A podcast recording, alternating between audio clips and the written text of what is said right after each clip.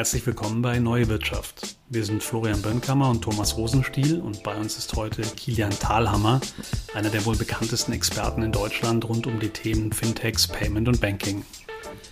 Kilian ist seit mehr als 15 Jahren in leitenden Funktionen bei Fintechs tätig, darunter RatePay der Otto-Gruppe, Paymill von Rocket Internet und zuletzt Wirecard, wo er für das globale Produktgeschäft verantwortlich war. Er ist zudem Investor und Business Angel, Boardmitglied in verschiedenen Fintech-Startups und im Vorstand des Branchenverbands für die Digitalwirtschaft Bitkom. Er ist Mitgründer der Plattform paymentandbanking.com, einer der wichtigsten Fintech-Blogs in Deutschland und äh, ja, einem Podcast mit ca. 40.000 Hörern im Monat. Kilian, du hast die Fintech- oder Startup-Szene in Deutschland die letzten 10, 15 Jahre ein Stück weit begleitet, wenn nicht vielleicht sogar ein Stück weit auch mitgeprägt. Kann man das so sagen? Ja, kann man so sagen. Also ich hatte beschäftige mich mit dem Thema schon, bevor es das Thema eigentlich so wirklich im, im, Sinne eines Namens gab. Äh, also die letzten, die letzten 15 Jahre. Fintech als Begriff ist ja maximal vor sieben, acht, neun Jahren wirklich präsent geworden. So gesehen passt Begleitung eigentlich ganz gut. Okay, aber das ist ein gutes Stichwort. Was ist denn so, was waren so die großen Entwicklungsschritte der letzten äh, 10, 15 Jahre? Oder vielleicht kannst du mal helfen, den Markt so ein bisschen einzuordnen. Ähm, was sind da so die großen Player? Was steckt auch so vielleicht im weiteren Sinn hinter diesem Begriff Fintech? Ähm, und ja, was sind so die wichtigsten Entwicklungsschritte der letzten Jahre?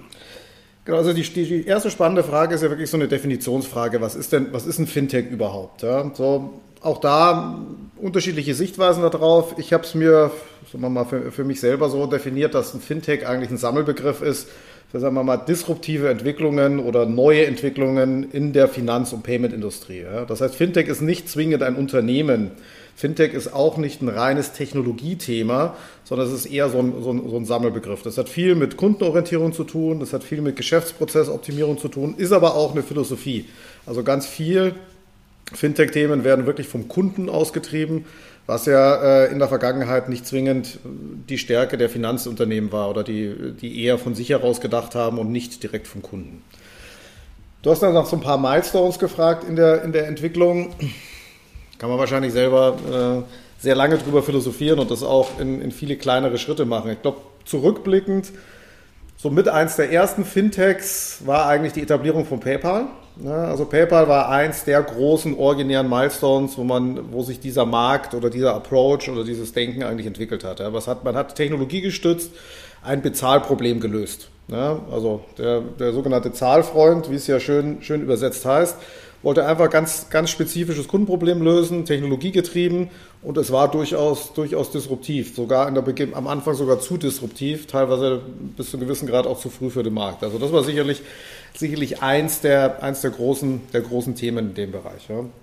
Und der Markt hat sich ja sehr stark von der, von der B2C-Seite entwickelt. Ja, das heißt, diese disruptiven Fintech-Prozesse oder Fintech-Entwicklungen waren sehr stark von der, von der Endkundenseite getrieben. Ja, also es ging starten von dem Thema Bezahlen, also getriggert von PayPal, ging dann in Richtung, wie kann ich die ganzen, ganzen Online-Themen machen. Ähm, die, die Etablierung von, von Klarna als ein relativ großer Player in dem Bereich war, war spannend. Dann ging es in die Richtung Banking. Ja, dann gab es die ersten wirklichen Fintech-getriebenen Banking-Player, also wirklich auch Retail-Banking. Ersten davon gibt es schon gar nicht mehr, kennt man gar nicht mehr. Simple als das der Blueprint in dem Markt, ja, wurde dann gekauft von BPVA, jetzt leider eingestellt. Ähm, waren so die ersten wirklich so Retail-Banken, die technologiegetrieben ähm, sagen wir mal, Prozesse im, im Banking-Umfeld gemacht haben. Bis hin zu, sagen wir mal, in äh, die Gründung der großen Neobanken, ähm, also Number 26 in Berlin, Revolut als Beispiel, riesen, riesengroße Player inzwischen und nun in der letzten Zeit mehr Verlagerung des Themas in den, in den B2B-Sektor, in sagen wir mal, das Backoffice der Finanz- und Payment-Welt, da wo man es nicht sieht, aber da wo vielleicht der größte Mehrwert geschaffen wird. Mhm. Ähm Jetzt hast du relativ viele mm, Unternehmen beschrieben, die jetzt so die letzten Jahre erst, äh, nehmen wir für immer PayPal aus, die letzten Jahre erst bekannt wurden. Ähm, was ist denn mit Banken, mit der riesigen Bankenlandschaft? Wie bewegen sich die oder wo stehen Banken heutzutage? Kann man die auch unter diesem Sammelbegriff Fintech schon zusammenfassen oder schließt es eigentlich die klassische traditionelle Bank aus? Ist nicht so einfach. Also ich glaube, man kann erstmal nicht alle Banken oder die Bankenwelt an sich in einen, in einen Topf werfen. Wenn wo man so ein bisschen differenzieren muss, ist, sagen wir mal, Retail Banking, also alles, was, was endkundengetrieben ist und, sagen wir mal, Corporate und Investment Banking. Kommen wir vielleicht ein bisschen, bisschen später dazu. Wenn man Fintech, äh, hat die erste Berührungspunkte von Fintech mit der Bankingbranche war das, war der Bereich Retail. Ne? Also wirklich mit dem, mit dem Endkunden. Da war man zuerst damit konfrontiert. Da ist inzwischen nach einer ersten Phase des äh, sich gegenseitig äh, eher äh, nicht, nicht ernst nehmend oder direkte Konfrontation, ist man nun in Richtung, in Richtung eher Kooperation. Ich glaube, man hat sich gegenseitig akzeptiert am Markt. Man hat inzwischen auch verstanden, okay, da gibt es Mehrwerte, die beide Seiten bringen, wo der eine ein bisschen einen Vorteil hat und der andere ein bisschen Vorteil hat.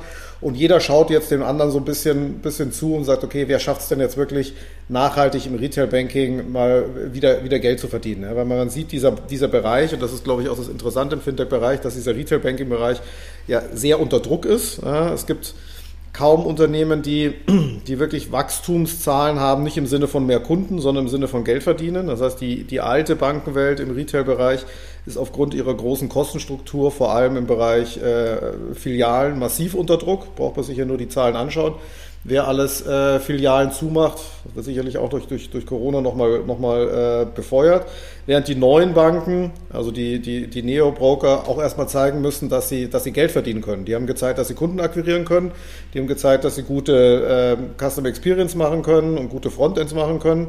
Was sie noch nicht gezeigt haben, ist, dass sie nachhaltig Geld verdienen können. Auf dem Weg sind sie, ne, aber auch auf dem Weg wird der eine oder andere noch verloren gehen. Und da sieht man, dass sich diese Welten mehr und mehr äh, aufeinander zubewegen. Mhm. Lass uns vielleicht gerade nochmal auf das Thema ähm, Use Cases oder Anwendungsfälle kommen. Das hast du vorher noch angesprochen im äh, Beziehung zu PayPal. Ähm, bei PayPal war es ja so, glaube ich, ähm, dass so einer der, der Kern-Use-Cases war ja, glaube ich, auch dieser Käuferschutz oder dass man einfach sagt, ähm, ich habe da volle Transparenz, kann irgendwie relativ einfach, auch ohne Bankkonto, ähm, Geld von links nach rechts schieben. Das Ganze natürlich auch sehr convenient, äh, nur mit der E-Mail-Adresse. Ähm, habe dann aber auch die Sicherheit, dass ich das Geld, das ich bezahlt habe, ja auch zurückholen kann. Also PayPal landete ja auch irgendwann dann bei eBay. Da passte das ja auch irgendwie äh, super rein dieser Use Case. Ähm, springe ich dazu kurz äh, oder, oder was war es noch und was sind heute so die wichtigsten Use Cases so im B2C-Bereich, die jetzt gerade so neue Entwicklungen und auch neue, ja, neue Gründungen mhm. treiben? Also vielleicht mal PayPal angucken. Die haben natürlich in, auch wenn die, der Zeitraum jetzt in, sagen wir mal, in der Bankenwelt gar nicht so lang ist, aber in den letzten 15 Jahren natürlich einige Evolutionsstufen gehabt. Ja. Von der ursprünglichen Gründung, die dazu da war, Geld von A nach B zu schicken, also eine erste Variante des, des, des Peer-to-Peer, bis hin zur nächsten Stufe, einfach mal das Bezahlen im Internet zu ermöglichen. Also erster Use Case einfach, ich kann bezahlen. Das klingt total trivial, war aber vor, vor 10, 12, 15 Jahren nicht so trivial. Das heißt, ich wollte das Bezahlen im Internet ganz einfach machen für den Endkunden. Das ist gelungen. Ne? Dazu hat man auch das Thema Käuferschutz benutzt. Also Käuferschutz war ein Vehikel, weil man gemerkt hat, das ist ja eine neue Welt, das Internet, das klassische, klassische Neuland. Da muss man ja ein bisschen Hürden reduzieren. Da muss man die Hürde reduzieren, dass die Kunden das nutzen. Dafür war Käuferschutz wichtig. Das hat PayPal gemacht. Das heißt, die haben technisch ähm, und produktseitig das Problem gelöst. Ja, wie kann ich einfach im Internet zahlen? Dann haben sie sich, ähm, ob jetzt strategisch oder, oder glücklich gewesen, haben sich einen Steigbügelhalter geholt, der ja de facto ist, ja, nämlich eBay, die ihnen Reichweite gegeben hat. Ja, also eBay hat dazu geführt, dass PayPal auf einmal Reichweite hatte. Ohne PayPal konntest du bei eBay nichts kaufen. eBay hatte, oder ersteigern in dem Fall, eBay hatte einen riesen Lauf in dem Zeitpunkt und hatte gesagt, hat es eigentlich umgekehrt gesehen, hat gesagt, so ich bin, ich führe ja hier, ich bin die große Plattform, jeder will was ersteigern ähm, und, und, und gut ist und ja, die Zahlungsabwicklung, die brauche ich halt dazu, aber eigentlich ist die nicht relevant. Ja. Wir sehen, wo das geendet ist. Ja. Also eBay ist de facto raus aus dem Markt, PayPal, PayPal ist riesengroß. Ja. Das hat PayPal für die Reichweite genutzt. Dann hat man sich emanzipiert ne, aus der ganzen Geschichte heraus gesagt, so, ich bin jetzt selber deutlich wichtiger und für den Kunden ist PayPal wichtiger als eBay, ne, was de facto auch der Fall ist. Ja. Also das Problem, was PayPal löst, ist für den Kunden in, in, in, der, in der Masse relevanter als wie das Problem, was eBay löst. Ne, so. und, und schon hat man sich äh, emanzipiert. Ja. Und jetzt ist man in der Phase, wo, wo PayPal eben versucht, auch die Lücken in die, in die Banking-Welt zu schließen. Das heißt, diese Trennung und die sehr stark teilweise auch künstlich äh, dagewesene Trennung zwischen der Payment-Welt, also ich kann bezahlen oder ich kann Geld empfangen, ja, das ist ja so ein bisschen die Payment-Welt, zur Bankenwelt, so da ist Geld, da kann ich kann ich Geld verleihen und ähm, da, ist die, da ist das ganze Thema Kontoführung. Das geht ja mehr und mehr zusammen und in die Richtung geht PayPal und das kann der nächste große Schub dort werden. Welche aktuellen ähm, Game Changer siehst du denn heute? Also PayPal ist jetzt schon eine Weile her. Man sieht ja auch sehr schön, wie es aufeinander aufgebaut hat. Welche aktuellen Pflänzchen siehst du gerade, wo du sagst, ja, die schicken sich eigentlich an, so eine Entwicklung nehmen zu können, vielleicht in einem anderen Bereich? Ich glaube, die, die Welt der Gamechanger hat sich jetzt, äh, ist im Moment eher im Maschinenraum ne, zu sehen. Ne? Also das ist ähm, in der, in der, sagen wir mal, Financial Services Industrie passiert natürlich sehr viel unterhalb der Oberfläche jetzt. Das heißt, Richtung B2C, also wirklich sichtbares Thema, sehe ich im Moment sehr, sehr wenig Gamechanger. Wenn man mal das Thema, das Thema, äh, wenn man mal Cryptocurrency, Bitcoin und so weiter, zu dem wir vielleicht nachher kommen, ein bisschen ausblenden, da ist, ist man, äh, wenn man das ausblendet, beim Rest ist man gegenüber Endkunden gerade in der Phase, da skaliert ist, da wird es optimiert und da kristallisieren sich am Schluss die Firmen raus, die wirklich äh, ein nachhaltiges Geschäftsmodell haben. Unter der Oberfläche passiert viel, weil da hast du ganz viel alte Technologie, alte Systeme, Systeme, die über hunderte von Jahren ganz viel Geld verdient haben dort, weil sie einfach nicht, nicht änderbar waren. Dort kommen, dort kommen jetzt Unternehmen rein, die, die die Systeme bereitstellen, wo man sich fragt, wie ist das denn überhaupt möglich, zu solchen Kosten in so einer Geschwindigkeit irgendetwas zu liefern. Ja? Ob das jetzt klassisches Core-Banking sind, ja, wo, du, wo, man, wo man zum Beispiel eine, eine Mambo neulich mal gesehen hat. Ja? Milliardenbewertung, Unternehmen Berlin, macht Core-Banking-System. Ja? So, siehst du nicht, wirst du nicht sehen. Von der Art gibt es, gibt es einige. Ja? Du hast da nur im anderen Bereich ja äh, die Celonis gesehen, ähnliches Thema, jetzt kein Financial Services-Thema, aber Prozessthema. Da gibt es da gibt's, da gibt's einige, die das, die das machen. Ganz viel im Bereich Risiko- und Fraudmanagement, im Geldwäschebereich, im Your Customer Business, Authentifizierung. Das sind die Bereiche, wo gerade jetzt Game Changer entstehen, die vielleicht der Endkunde überhaupt nicht sieht. Und teilweise ist es sogar ein ganz gutes äh, Zeichen dafür. Solange es der Endkunde nicht merkt, hat der Maschinenraum gut gearbeitet. Ja? Und das, das passiert gerade. Ja. Dadurch können sich natürlich für Banken, die solche Technologien brauchen oder Payment-Unternehmen, neue Chancen äh, ergeben. Wer jemand, der das gut und schlau einsetzt, hat sofort einen Marktvorteil, sei es ein Kostenvorteil oder auch einen Funktionalitätsvorteil.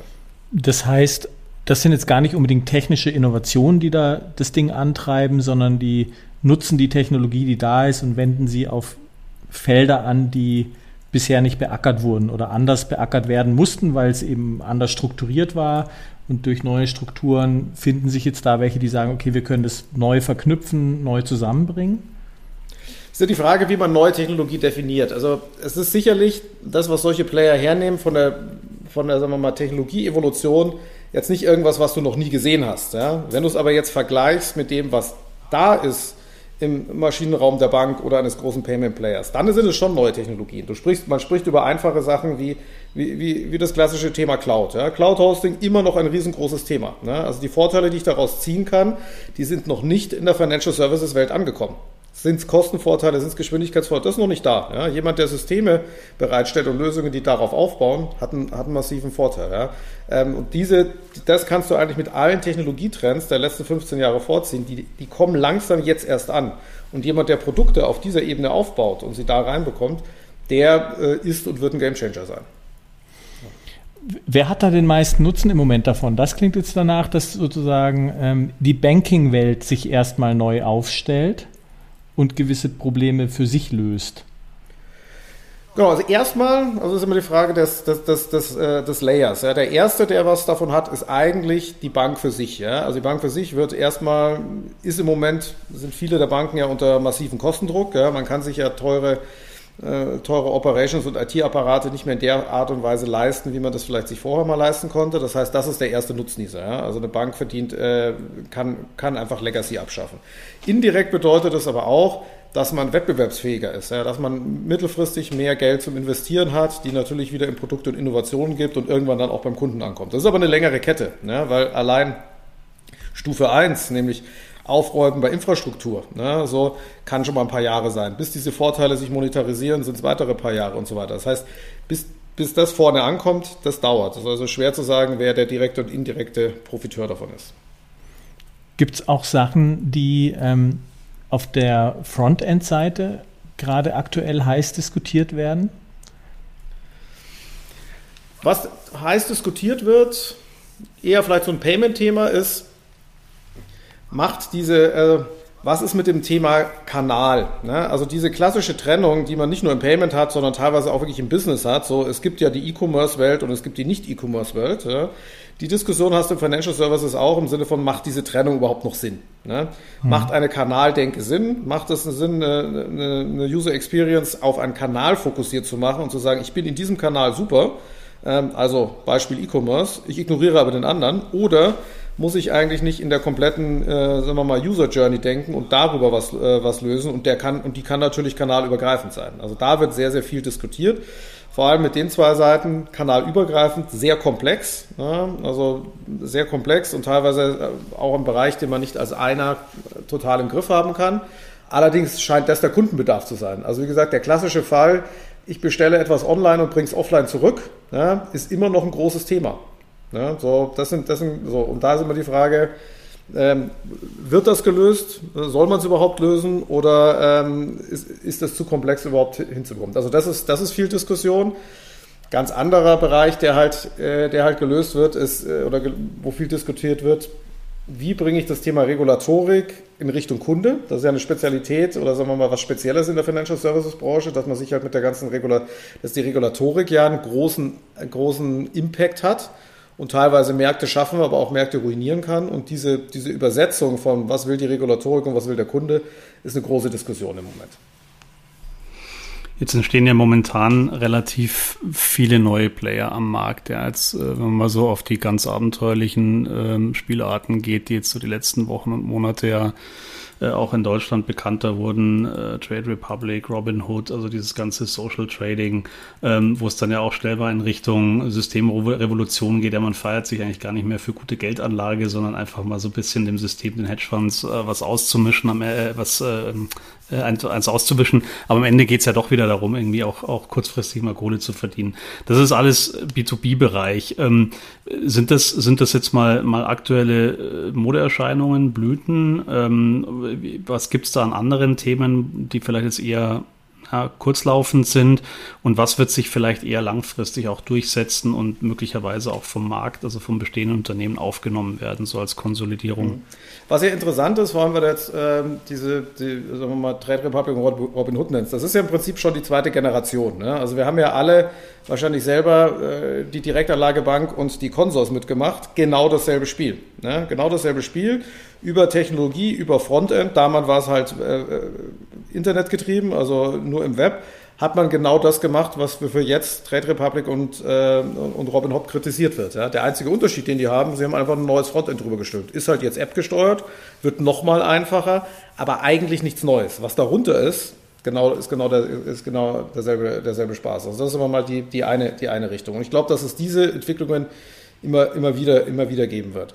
Was ich im Banking-Bereich interessant finde, und das ist etwas, was wie Beispiel von vorher dadurch, dadurch äh, getrieben wird, dass man jetzt technologisch ganz viele Möglichkeiten hat, ist, dass das Banking sich vertikalisiert. Ne? Also dass ich, dass ich wirklich in, in Zielgruppen reingehe und es gerade ausprobiert wird, ob, sie, ob das sich als Geschäftsmodell lohnt. Ja? Wir kennen die Vertikalisierung des Bankings in, in ein paar Zielgruppen, die man schon seit äh, gefühlt 50 Jahren kennt. Also klassisch, der Klassiker Apobank, ja, also Apothekerbank und Ärztebank ist eine Vertikalisierung vom Banking. Da war die Zielgruppe halt groß genug und gesagt hat, das reicht schon, äh, ähm, um, um, um damit Geschäft zu machen. Das passiert jetzt auch im, im Retail-Bereich. Und das finde ich eine interessante Entwicklung, weil wenn sich das lohnt, dann müssen ja die Prozesse so lean und der Overhead so gering sein, dass sich auch eine kleine Zielgruppe lohnt. Oder eine kleine Zielgruppe ist bereit, für ein zugeschnittenes Angebot überproportional viel Geld zu bezahlen. Ähm, und dadurch rechnet sich das. Ich glaube, das ist gerade ein interessantes Thema. Da sind Sachen wie äh, wie gesagt, grünes Banking, ja, also Thema Tomorrow. Äh, es gibt was für Migranten, es gibt was für 60, 70 plus, es gibt was für Kinder und so weiter und so fort. Ja. Also da passiert was, auch etwas, was schon länger mal da ist, aber so richtig gelöst hat es keiner. Ich glaube, jetzt ist die Zeit, wo sich da wirklich was entwickeln wird. Ja. Banken für Frauen gibt es, ja, also die ganzen, ganzen Themen. Mhm.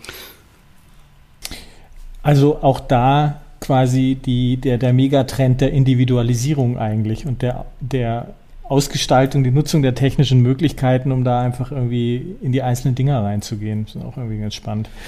Ja, und das Branding halt. Also man muss ja auch sagen, selbst wenn ich jetzt Banking für wen auch immer mache, ja, also das, was darunter liegt, ja, von der mhm. Funktionalität und was bereitgestellt muss, das heißt ungefähr 80, 90 Prozent der Wertschöpfungskette ist genau dasselbe. Ja.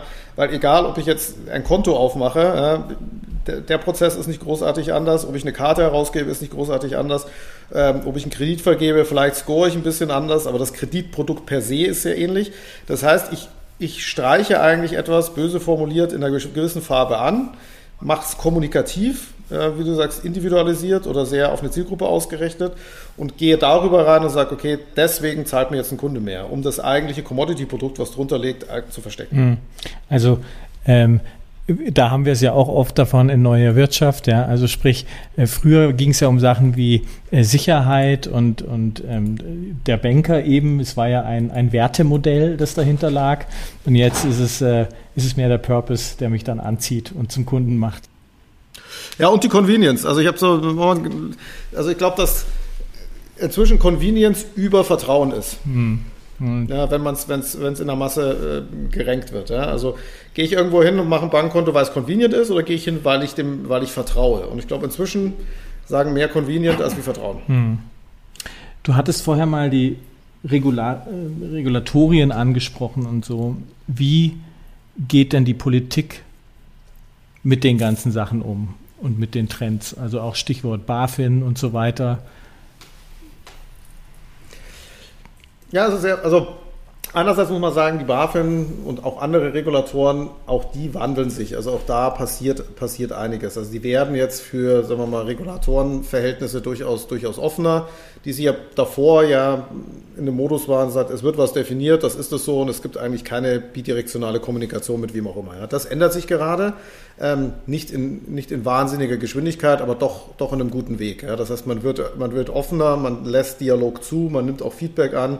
Klingt in manchen Branchen selbstverständlich, war in dieser Welt nicht, nicht selbstverständlich. Also das ist, sagen wir mal, die, die eine Sichtweise. Das ist, eine, das ist eine positive Entwicklung.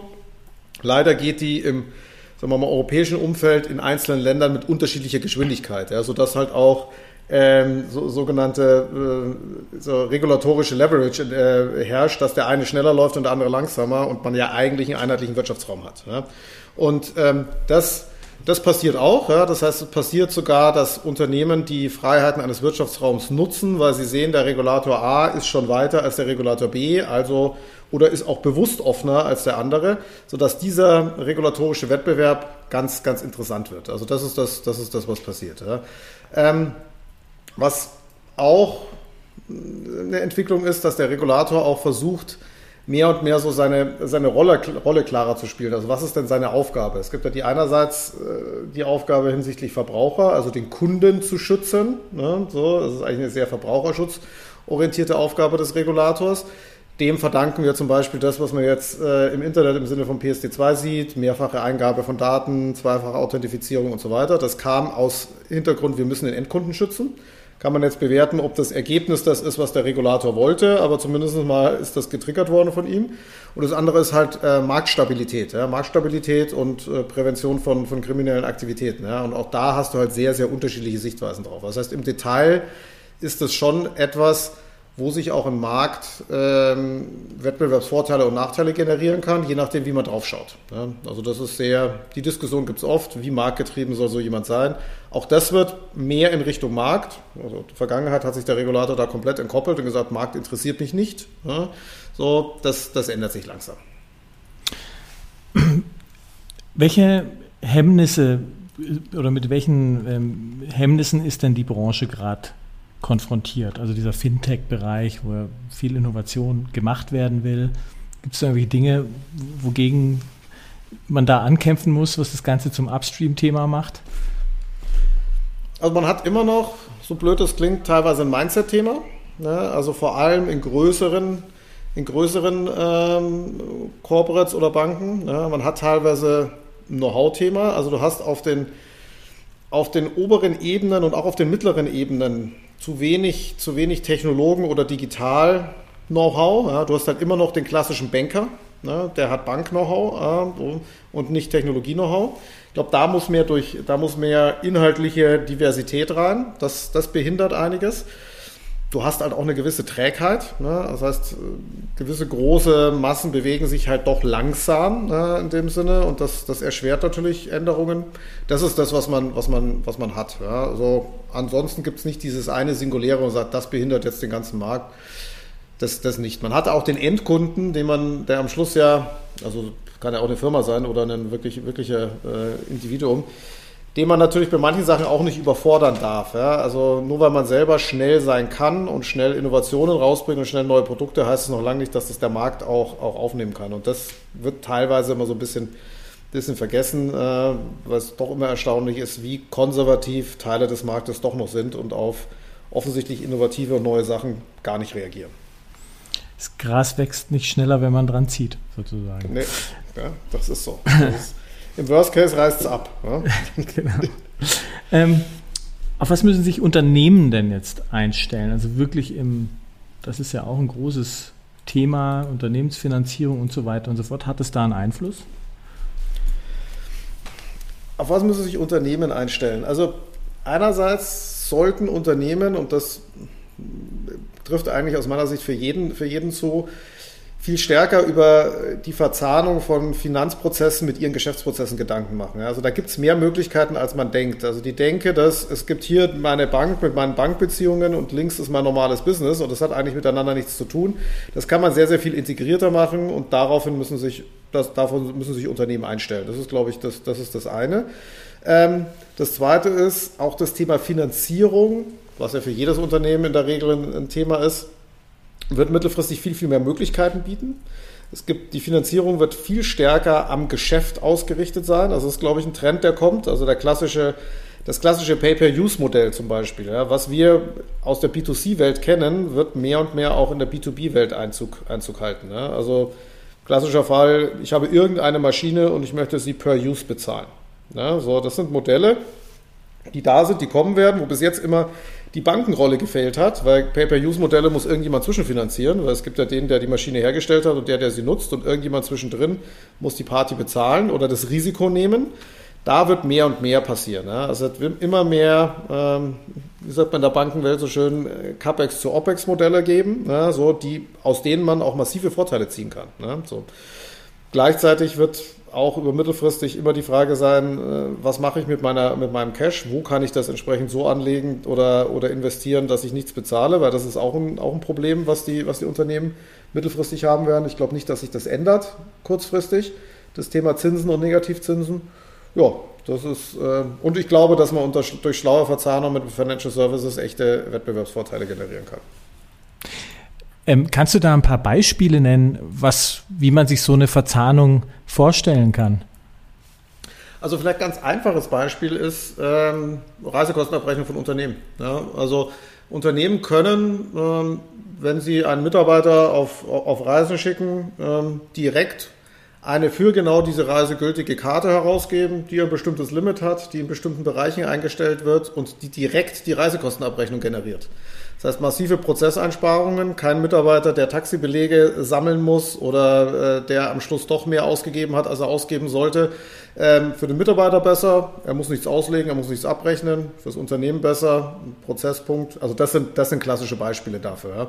Oder auch Verzahnung Pay-per-Use-Finanzierungen. Ja. Also eine Maschine nicht mehr kaufen zu müssen, sondern eine Maschine einfach nur dann zu bezahlen, wenn ich sie hernehme. Ne. Nur, da, nur dann möglich, wenn sich jemand zwischenfinanziert und A das Risiko trägt und B aber auch äh, die Abrechnung macht. Ein Kran pro Stunde, eine Druckmaschine pro Blatt, äh, eine, eine Software pro User, alles solche Modelle, die in Zukunft entstehen wird, wo ich integriert etwas habe, was im Unternehmen was nutzt.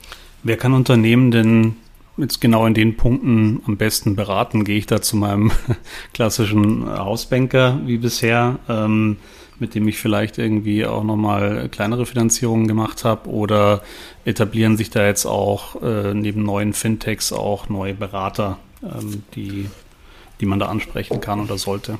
Also ich, das ist, glaube ich, wie immer ne, so. Ähm, das kannst du nicht so nicht pauschalisieren. Es gibt durchaus auch Banken, die, die entsprechend dieses Know-how mitbringen und die auch mit dem Kunden und in die Richtung des Kunden denken und auch wissen, was der, was der Kunde für Herausforderungen hat. Beispiel, es gibt mehr und mehr Großunternehmen, die sehr stark im B2B-Umfeld sind, die jetzt anfangen, äh, B2C zu machen oder sich weiter zum Kunden hinzubewegen. Da gibt es viele Banken hinten dran, die sagen, ja, okay, ich helfe meinem Kunden, diese Journey zu machen, weil die Journey ja nicht nur eine technologische Journey ist, sondern da geht es ja auch um andere Zahlungsströme, um andere Finanzierungen und andere Risiken und die begleiten das. Also die Bank kann schon äh, ein Partner sein.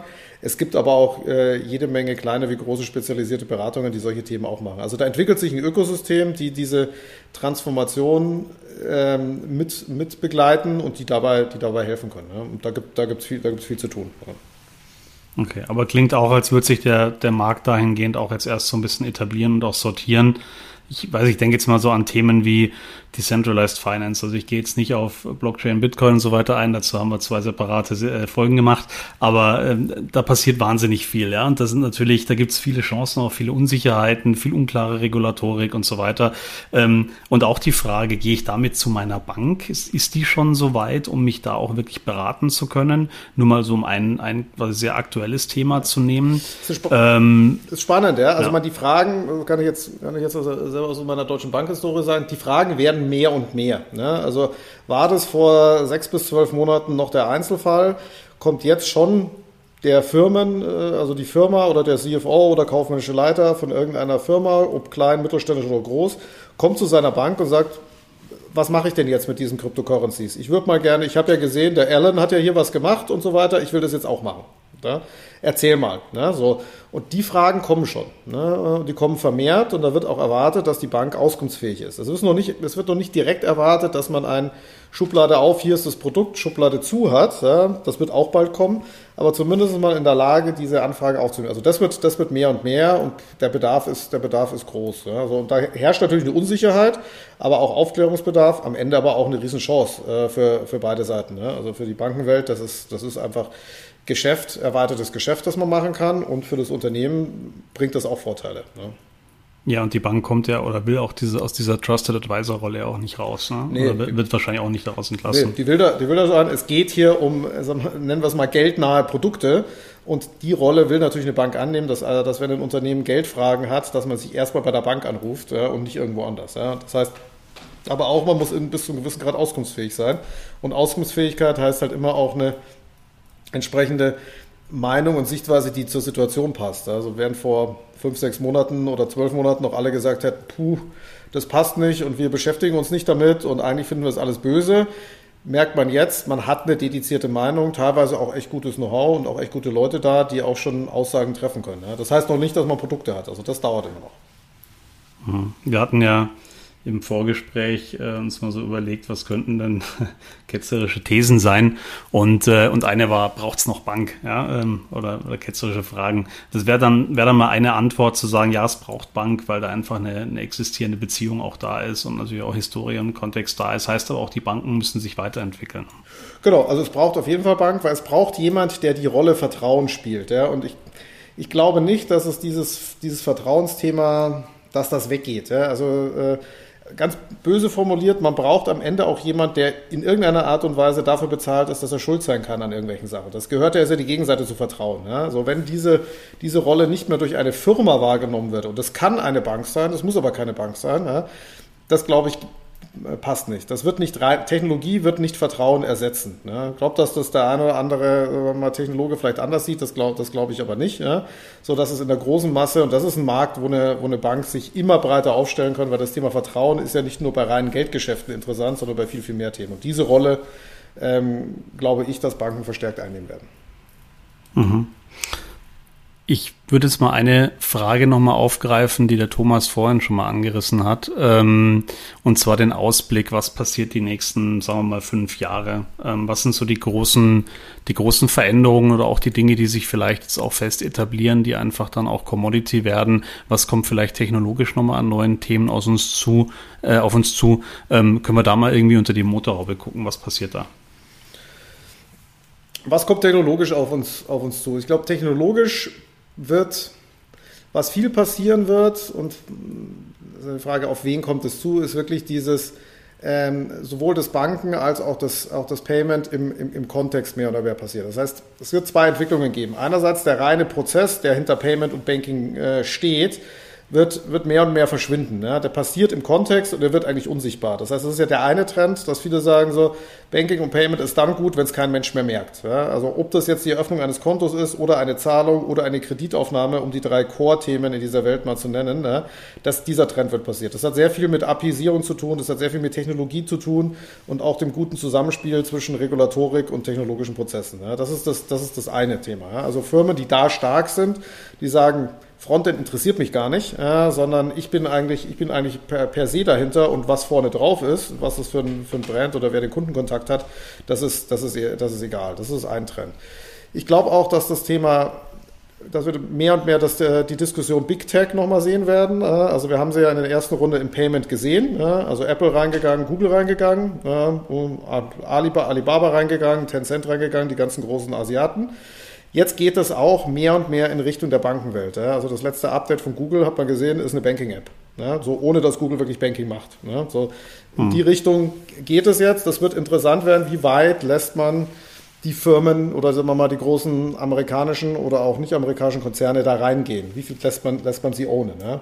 Gibt es vielleicht auch die Gegenposition, dass, dass doch einer der Banken sagt, so hey, ich muss mich da positionieren, weil wenn ich das Frontend verliere, dann verliere ich alles. Ich kann über kann über Backend nicht sein. Das ist ein Trend, den wird man sehen und der wird sehr interessant für den Kunden sein, weil dieser Kampf beim Endkunden äh, geführt wird. Ja. Das wird am Ende nur dazu führen, dass der Endkunde mehr, mehr Möglichkeiten hat. Also da, da, wird, man, da wird man viel sehen. Ähm, ich glaube auch, dass man durch eine gestiegene Risikobereitschaft, wo, die ich glaube, die speziell nach der Pandemie ähm, passieren wird, starkes, äh, starke Verfügbarkeit auch von Kredit- und Wachstumskapital da sein. Es wird lange Zeit viel Geld da sein. Das wird sich auch in Kreditprodukte widerspiegeln. Das wird, das wird interessant. Und das glaube ich, dass das, dass das so ein bisschen die Haupt, Haupttrends sind. Ähm, auch Thema Internationalisierung. Also viele Produkte sind immer noch zu lokal. Auch da wird noch einiges passieren. Das klingt, ähm, als würde ähnlich wie bei der Entwicklung vom Internet in die, ins Mobile Phone, ähm, auch das Thema Bank im Mobile Phone und damit, dass ich es immer dabei habe, dass ich meine Bank immer dabei habe, dass ich egal wo ich bin, sofort alle Arten von Geldgeschäften mache, ähm, noch immer stärker irgendwie am Ende werden. Und eigentlich fehlt ja dann nur noch, dass das Geld selber irgendwie digital wird. Ja, das ist die, also, da ist man jetzt so ein bisschen bei der philosophischen Frage, was heißt das denn eigentlich und ist das noch nicht schon digital? Ja, so, also kannst du ja digital Geld von A nach B schicken, so was bedeutet das da? Die interessante Frage ist weder, weniger wird das Geld digital, sondern wird das Geld nicht vielleicht am Ende programmierbar. Ne? So, und kann ich damit nicht äh, Sachen tun, die ich mit anderen programmierbaren, in Anführungsstrichen, Objekten, Objekten machen kann. Das, das wird, glaube ich, das wird die interessante Frage sein. Und daraus können jede Menge, jede Menge Use Cases entstehen. Ne? So. Sei es nur, du koppelst an, an Geld oder an bestimmte Teile von Geld Eigenschaften und Funktionalitäten. Wenn das passiert, was ein großes Umdenken am Markt bedeutet, also vor allem in der Masse.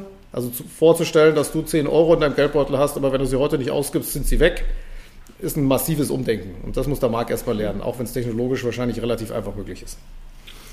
Kilian, das war ein wahnsinnig spannender Ritt durch äh, die Themenwelt Payment und Banking. Du bist da ja sehr, sehr aktiv. Man kann dich auch an anderer Stelle hören. Wer da noch mehr darüber erfahren will, in deinem, in eurem Podcast Payment and Banking. Ähm, vielen Dank, dass du da dir die Zeit genommen hast, um uns hier mal ähm, Einblicke zu, zu geben. Und ähm, ja, bis demnächst. Danke euch. Genau, Links packen wir wie immer in die Show Notes und da könnt ihr dann nochmal nachlesen und auch weiter recherchieren und forschen. Danke auch von meiner Seite.